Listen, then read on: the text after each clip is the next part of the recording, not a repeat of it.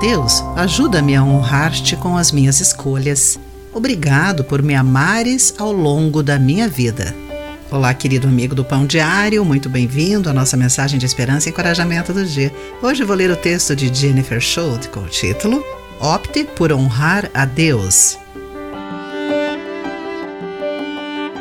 No livro Felicidade Conjugal de Leo Tolstói, editora 34 de 2010, Jay e Marsha encontram-se quando ela é jovem e linda. Ele é um homem de negócios, mais idoso, bem viajado e compreende o mundo fora do contexto rural onde ela vive. Eles se apaixonam e se casam. Vivem na área, mas Marsha se aborrece Sergei a leva a São Petersburgo. Nela, a beleza e o encanto de Marcha lhe trazem imediata popularidade. Quando eles estão prestes a regressar ao campo, um príncipe vem à cidade e quer conhecê-la. Sergei sabe que pode forçá-la a voltar com ele, mas deixa tomar a decisão. E Masha escolhe ficar onde está. A traição parte o coração dele.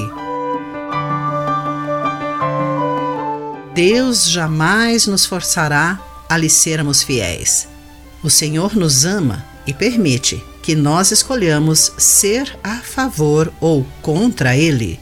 Nossa primeira escolha por Ele é quando recebemos o seu Filho Jesus Cristo como sacrifício pelo nosso pecado, de acordo com 1 João capítulo 4, versículos 9 e 10. Depois, temos uma vida inteira de decisões a tomar. Escolheremos a fidelidade de Deus guiados por seu espírito ou deixaremos que o mundo nos seduza? A vida de Davi não foi perfeita, mas muitas vezes ele escreveu sobre guardar os caminhos do Senhor e sobre os bons resultados advindos dessa escolha. Conforme Salmo capítulo 18, versículos entre 21 e 24. Quando as nossas escolhas honram a Deus, experimentamos as bênçãos que Davi descreveu. Deus mostra-se fiel. Querido amigo, alguma decisão difícil para honrar a Deus influenciou a sua comunhão com Ele? Pense nisso. Aqui foi Clarice Fogaça com a mensagem do dia.